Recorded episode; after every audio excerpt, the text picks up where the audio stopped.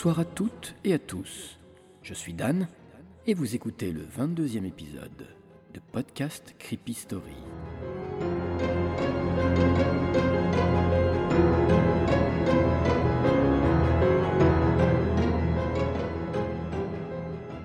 Au programme de ce soir, un numéro spécial cannibale.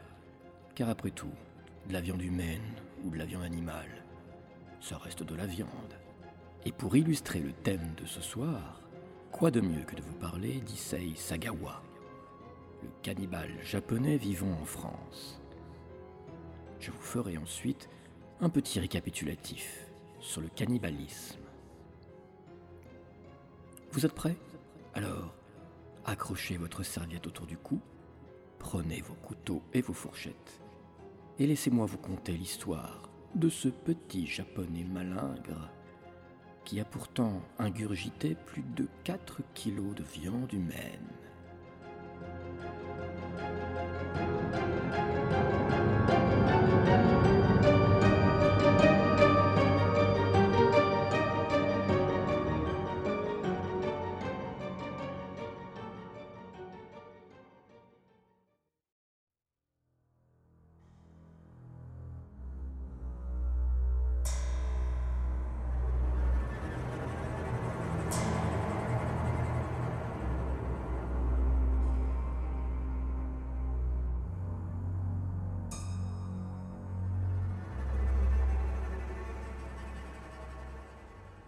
Issei Sagawa est né le 26 avril 1949 à Kobe, au Japon. Il est le fils d'un riche industriel japonais et d'une mère au foyer ultra possessive, le surprotégeant. Il est physiquement très frêle et malingre. 1m52 et 35 kg en 1981. Son visage est quelque peu ravagé par un souci de peau. Tous ces problèmes sont dus à une encéphalite japonaise contractée à l'âge de 2 ans et à laquelle il réchappe par miracle. Dans les années 1970, il a déjà des fantasmes cannibales. La suite Je vais vous la faire vivre de l'intérieur. Vous allez revivre la soirée où Issei a franchi le pas et a assouvi son fantasme de chair humaine. Je vais vous glisser dans la peau d'Issei Sagawa, vous faire pénétrer dans son cerveau tortueux pour vous plonger au cœur du récit, au cœur de l'horreur.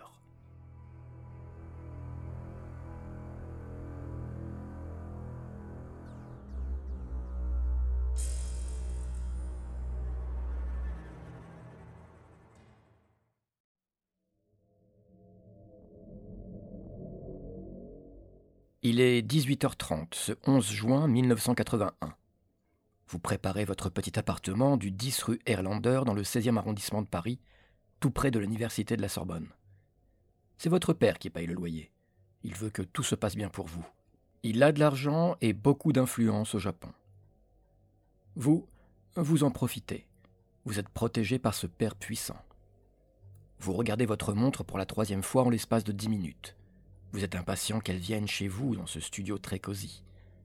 Elle, c'est Renée Hartveld, une jeune néerlandaise de 24 ans, étudiant tout comme vous la littérature comparée. C'était une de ces filles du Nord qui vous attirait tant. Un visage enfantin avec un regard candide, une carnation très claire, une allure générale plutôt sportive, avec de longues jambes aux genoux ronds, et des cuisses que vous deviniez, malgré ses tenues, bien potelées, et un fessier dodu à souhait. Hier matin, vous cherchiez un prétexte pour la faire venir chez vous sans qu'elle ne s'inquiète de quoi que ce soit. Et puis vous vous êtes arrêté sur le fait qu'un de vos professeurs vous a demandé d'enregistrer un poème de l'expressionniste allemand Johannes Robert Becher. Vous lui avez expliqué la veille que vous aviez peur de ne pas y arriver seul tellement vous parliez mal l'allemand. Ayant le néerlandais comme langue maternelle, elle était plus à l'aise que vous, au moins au niveau de l'accent. Tout est prêt. Elle va arriver dans 15 minutes. Elle n'a jamais de retard. Elle vous aime bien, René. Elle vous a accepté tel que vous êtes et vous a présenté à tous ses amis. Et puis, vos pulsions cannibales ont pris beaucoup d'ampleur ces derniers temps. Vous ne pensez plus qu'à ça, le jour comme la nuit. Ça rythme vos journées au point de vous faire oublier tout le reste. Vous n'avez pas mangé depuis deux jours afin de profiter de cette soirée au maximum. Vous sortez la carabine 22 longs rifles de son étui. Vous avez acheté cette arme la semaine dernière. Vous installez le silencieux sur le canon pour être sûr de ne pas éveiller les soupçons de vos voisins quant aux événements de ce soir. Vous allez devoir la tuer pour pouvoir profiter de sa chair. Quel dommage. Une si jolie et gentille jeune fille. Vous vous dites que c'est un passage obligé, bien sûr. Vous ne pouvez pas la manger vivante tout de même. Vous déplacez votre petit bureau qui d'habitude est sous la fenêtre du salon pour le mettre contre un mur de la pièce. Puis vous y déposez le livre de Jonas Bercher, un dictaphone pour enregistrer le texte et un verre de jus de fruits. Une délicate attention pour un horrible dénouement. 18h50, elle sonne à la porte. L'excitation vous monte à la tête et votre visage se met à rougir. Vous essayez de vous calmer avant de lui ouvrir la porte. Enfin, elle est là, chez vous, prête à tomber dans votre piège, sans qu'elle ne se rende compte de rien. Elle vous fait la bise. Ah, formidable coutume française. Elle vous dit qu'elle est très contente de pouvoir vous aider, qu'elle aime bien passer du temps avec vous, que vous êtes si bien élevé, si discret. Vous voyez palpiter sa langue derrière ses dents très blanches. Une langue mouillée, charnue, d'un rosé tendre, un merveilleux bonbon dans lequel vous allez tant aimer mordre. Sans plus tarder, elle s'installe sur la chaise devant le bureau. Elle ouvre le livre, prend une gorgée de jus, vous appuyez sur la touche enregistrement du dictaphone. Elle commence par lire le texte de l'écrivain. Vous saisissez le de long rifle de vos doigts osseux et longs, et vous vous rapprochez de René. Vous levez l'arme tout doucement vers son cou. Vous transpirez abondamment, mélange d'excitation et de peur. Vous pressez la détente en vous attendant à reculer. Le coup ne part pas. La carabine est encore sous protection, il faut la désactiver. Heureusement pour vous, René n'a rien entendu vous partez avec l'arme dans la cuisine pour enlever le cran de sécurité. Puis vous revenez dans le salon où la jeune femme continue l'enregistrement. Vous lui demandez de vous lire ce poème de Bercher que vous adorez tant. Sans se retourner, elle vous répond oui. Vous vous rapprochez de nouveau d'elle, calez le canon de l'arme au plus proche de sa nuque? Vous êtes prêt à faire feu. Elle commence à lire. L'homme fort qui part pour l'ouest avec le soleil levant. Je le loue avec joie il chasse une bête sauvage gorgée de sang dans les pays. Dans la journée dévore la ville, se rassasie de cervelle l'animal qui a déchiré la terre avec le mauvais désir. À peine a-t-elle fini sa phrase que vous pressez la gâchette pour la deuxième fois. Cette fois, le coup part sans problème. La détonation est étouffée grâce au silencieux. Vous jetez l'arme sur votre lit et vous vous précipitez vers le corps de la jeune femme qui commence à basculer sur le côté entraînant dans sa chute tout ce qu'il y avait sur le bureau. Rapidement, vous glissez un linge sous sa tête pour éviter que le sang ne tache la moquette. Le coup de feu a dévisagé la jolie Hollandaise. Vous regrettez vraiment d'avoir dû la tuer. Vous êtes triste. Et puis très vite, ce sentiment est remplacé par la faim et l'envie de goûter sa chair. Vous vous placez près du corps de René et vous décidez de commencer votre dégustation par sa fesse droite car l'autre fesse, la gauche, située du même côté que le cœur, devait être gorgée de sang. Enfin, c'est comme ça que vous le voyez. Oh, vous aimez la chair, il n'y a pas de doute, mais pas le sang, non. Non, le sang vous dégoûte un peu, à vrai dire. Vous remontez la jupe de René, vous baissez sa culotte jusqu'aux chevilles, et vous donnez un grand coup de dent dans la fesse droite. Mais vous n'arrivez pas à arracher la moindre parcelle de chair. C'est à la fois trop élastique et trop dur. Vous réussissez seulement à vous faire mal à la mâchoire. Immédiatement, vous allez à la cuisine chercher un couteau bien affûté. Avec celui-ci, vous cisaillez la fesse. Cette fois, vous réussissez à l'entailler, mais, mais quand enfin vous pouvez soulever la peau, vous découvrez à la place de la viande rose et tant espérée une substance huileuse jaune comme du maïs. C'est de la graisse. Vous enfoncez la lame plus profondément pour atteindre enfin la chair que vous convoitez depuis si longtemps. Vous découpez un petit bout de viande et le mettez dans votre bouche. Une larme vous coule sur la joue cette douce saveur ferme et suave qui descend lentement au fond de votre gorge pour vous donner des frissons de plaisir. Hmm, vous tremblez de tous vos membres. Vous vous relevez et décidez de continuer votre festin en découpant et en mangeant sa langue et le bout de son nez. Puis vous continuez avec ses lèvres et vous décidez de découper son corps à l'aide d'un couteau électrique. Vous désossez plus de 7 kilos de chair pour vous concocter un festin de choix.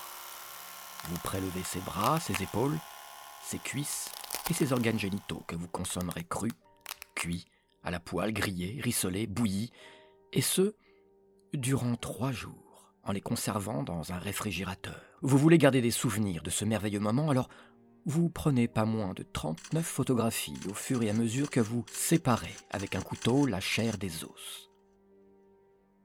Mais au bout de trois jours, et ne disposant pas d'un congélateur pour garder les restes du corps qui commencent malheureusement à se décomposer en ce mois de juin très chaud, vous craignez que l'odeur ne monte en puissance et n'attire l'attention des autres locataires de l'immeuble. Vous décidez de vous débarrasser du corps en le plaçant dans deux valises en carton et en le jetant dans un lac du bois de Boulogne.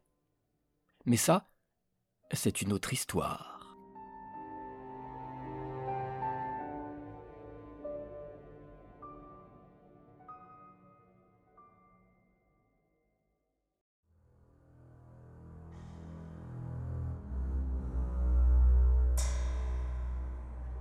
Sachez qu'Issei Sagawa fut arrêté par la police française.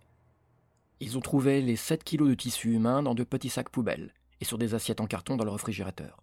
Sur la plaque de la cuisinière était resté le sein droit de René, cuit à point, accompagné de petits pois. Il n'aura jamais plus l'occasion de le déguster. Il fut jugé comme malade mental et interné un an à l'unité des malades difficiles de Villejuif, avant d'être transféré au Japon où il a vécu une vie de célébrité. Il a écrit pas moins de dix livres sur la cuisine en général, sur le cannibalisme, sur sa vie et sur des affaires criminelles liées au cannibalisme. C'est aussi un peintre de piètre talent et un acteur de publicité pour de grandes chaînes de restaurants au Japon, ainsi que pour de petits films érotiques au budget ridicule. Il a aussi été l'invité de plusieurs émissions de télé japonaises où il était très souvent tourné en ridicule. Mais lui s'en moquait du moment qu'il était le centre de la discussion. Issei a fini par tomber dans l'oubli, lui qui rêvait de devenir très connu, d'être un grand homme du haut de son mètre cinquante-deux et de ses trente-cinq kilos. Issei ne cache pas que ses pensées cannibales l'habitent toujours de façon permanente. Pour le freiner dans ses pulsions, on lui donne juste un léger traitement antidépresseur. Il a aujourd'hui 71 ans et vit en liberté dans un petit appartement de Tokyo avec son frère Jun, lui aussi atteint de graves troubles mentaux.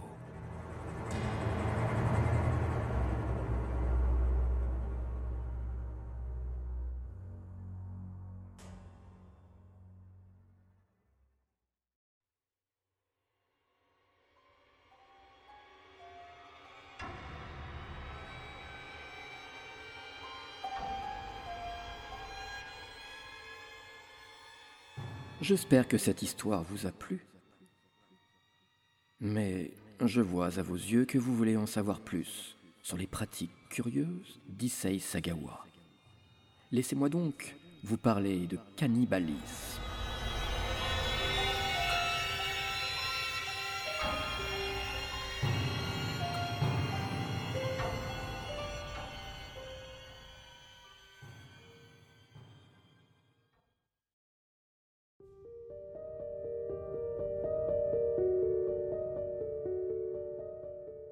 Depuis le début des temps, les créatures qui peuplent notre planète se sont dévorées entre elles.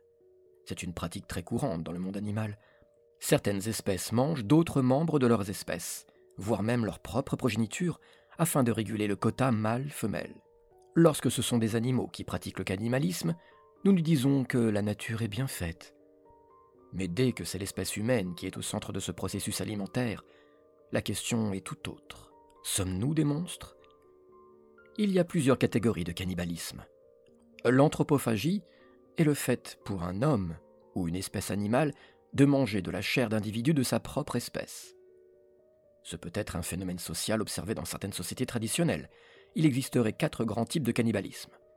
Le cannibalisme nutritionnel ou gastronomique, le cannibalisme curatif, thérapeutique, le cannibalisme des morts pour maintenir un contact avec les défunts, et le cannibalisme sacrificiel, dans le cas de rites religieux ou guerriers.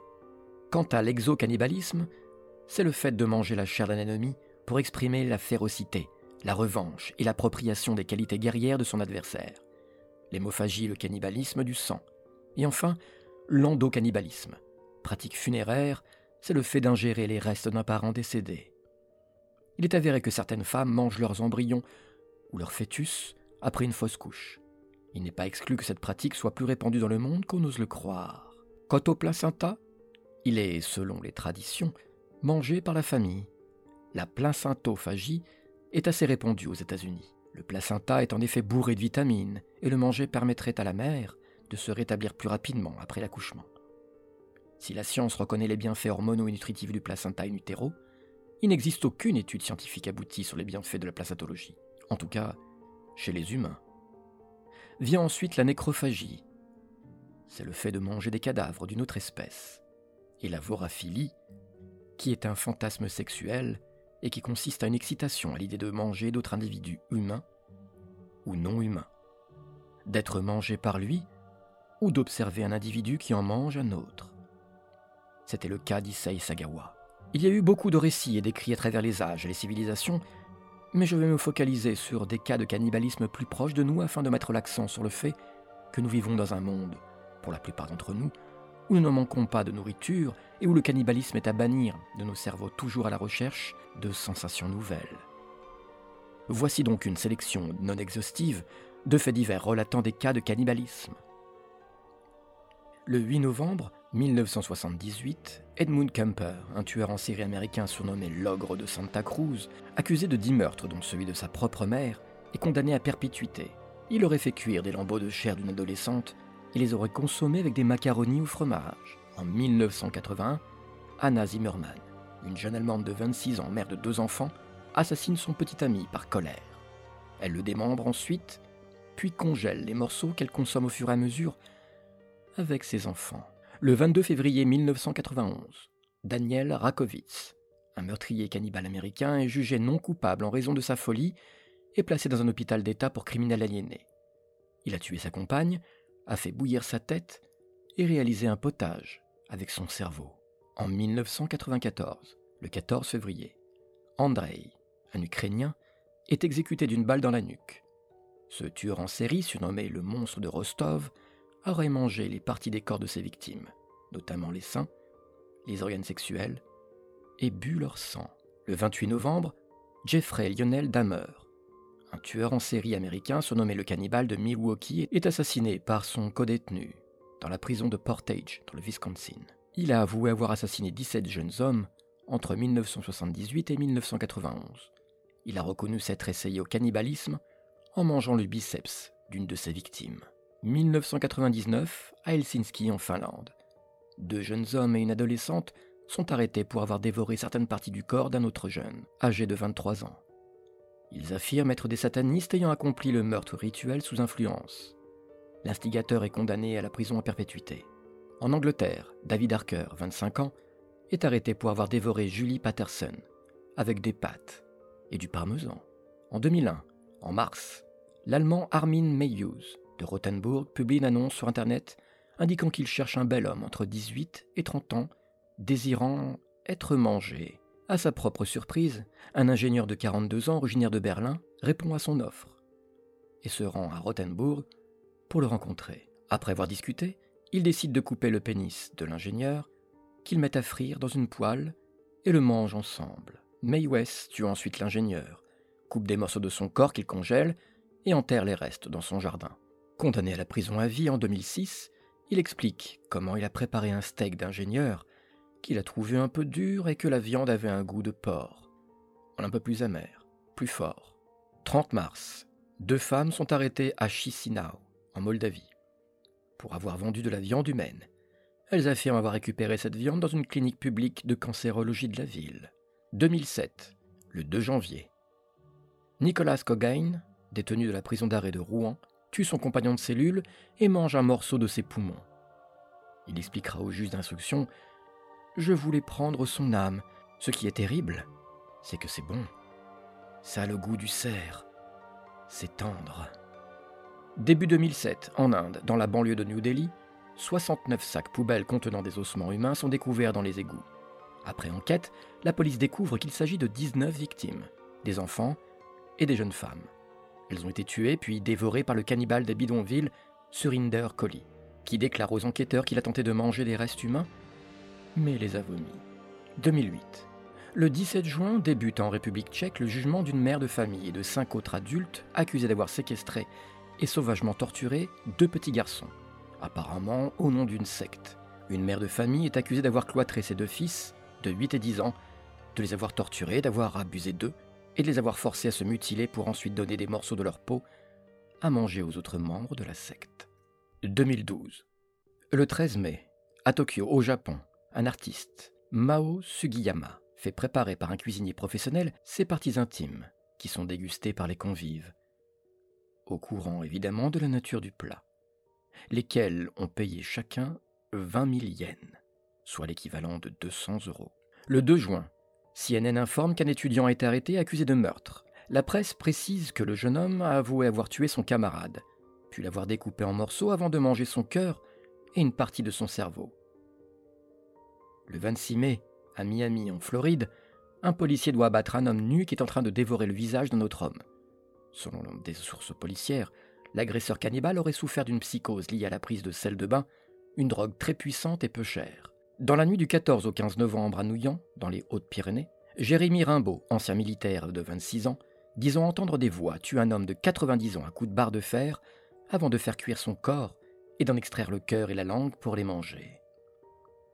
Le 13 février 2014, un hôtel-restaurant d'Anambra au Nigeria est fermé par les autorités. Deux têtes humaines enveloppées dans de la cellophane ont été découvertes dans la cuisine. Ce restaurant très particulier vendait à prix d'or de la viande humaine à des gourmets pervers. Au menu notamment des têtes humaines rôties. 2017. Le 25 septembre, un couple soupçonné d'avoir tué une femme pour la manger est arrêté dans le sud de la Russie. L'homme de 35 ans et son épouse de 42 ans pratiquaient le cannibalisme depuis 1999. Ils auraient tué et mangé une trentaine de personnes. 2019. Le 21 février, un homme de 26 ans est arrêté à Madrid. Il avoue le meurtre de sa mère de 66 ans et la manière méticuleuse dont il a découpé. Il dit en avoir mangé une partie. En septembre de la même année, un professeur suédois, Magnus Soderlund, heurte l'opinion publique en proposant d'institutionnaliser le cannibalisme en Occident pour lutter contre le réchauffement climatique. D'autres cas d'anthropophagie sont à attribuer à l'instinct de survie. C'est le cannibalisme de pénurie ou de survie. C'est ce qui est arrivé à toute une équipe de rugby. L'histoire s'est produite le 13 octobre 1972. Un avion transportant des rugbymen uruguayens et leurs familles s'écrase dans les Andes. Les secours n'arriveront que deux mois plus tard. Pour survivre, les rescapés ont mangé les corps des passagers décédés dont la chair avait cuit par le froid de la neige. Ce n'est que 44 ans plus tard qu'un survivant a révélé l'horreur qu'ils ont dû endurer avant que les secours n'arrivent. Ils avaient commencé à manger la mousse des sièges de l'avion après avoir fini les maigres rations de nourriture, les tubes de dentifrice et autres produits qui étaient à leur portée. Ils se sont résignés à manger leurs camarades et familles, morts après l'accident. Tous les cadavres avaient le visage caché pour ne pas savoir qui avait mangé qui. Mais consommer de la chair humaine n'est pas forcément sans effet secondaire. L'encéphalopathie spongiforme transmissible est donc le principal risque lié au cannibalisme. D'après certains chercheurs, cette maladie aurait même été à l'origine de l'extinction des hommes de Néandertal qui pratiquaient l'anthropophagie. Tout est causé par le prion qu'il y a dans la viande humaine. Un prion est un type d'agent pathogène de nature protéique. Cela ne le rend pas moins dangereux. En réalité, il est à l'origine de nombreuses maladies, et notamment de la maladie de Creutzfeldt-Jacob. Nous avons tous en nous un côté animal, et des restes que nos ancêtres nous ont laissés. Nous fonctionnons en meute et protégeons nos enfants, ou ceux qui nous sont chers. C'est cette mince frontière qui nous retient de ne pas commettre l'impensable. Notre éducation nous a modelés en nous indiquant ce qui est bien de ce qui ne l'est pas. Et si tout ce que l'on nous a appris était faussé? Et si le cannibalisme était en réalité ancré dans nos gènes et que depuis toujours, on nous oblige à calmer nos pulsions animales? Oui, nous sommes des animaux après tout. Peut-être que toutes les personnes qui ont franchi le pas sont certaines d'être libres et revenues à l'état sauvage, des êtres primals. Ne sommes-nous pas attirés par la chair lors d'un rapport intime? Ne dit-on pas d'un bébé potelé qu'il est à croquer? De quelqu'un qu'on en ferait bien son quatre heures? Ou n'avez-vous jamais utilisé l'expression À quelle sauce allons-nous être mangés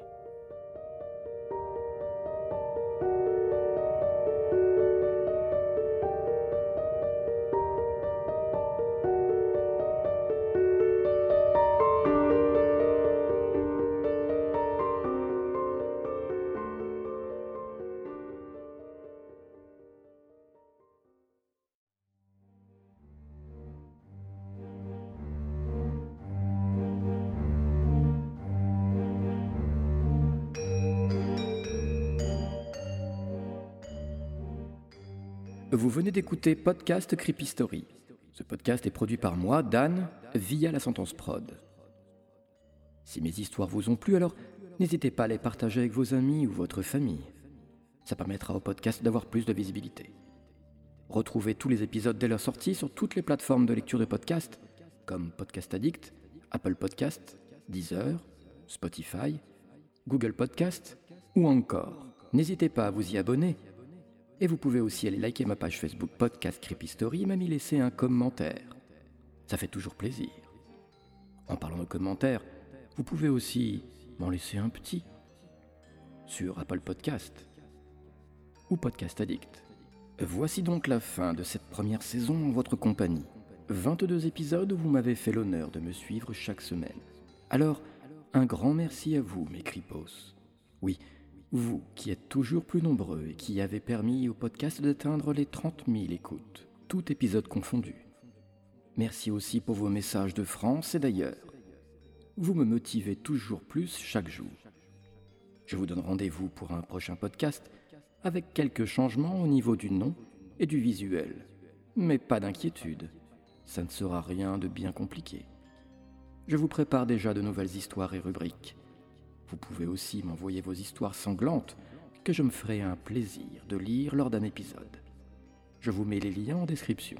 Je vous retrouve donc très bientôt avec des histoires qui ne vous laisseront pas fermer l'œil de la nuit.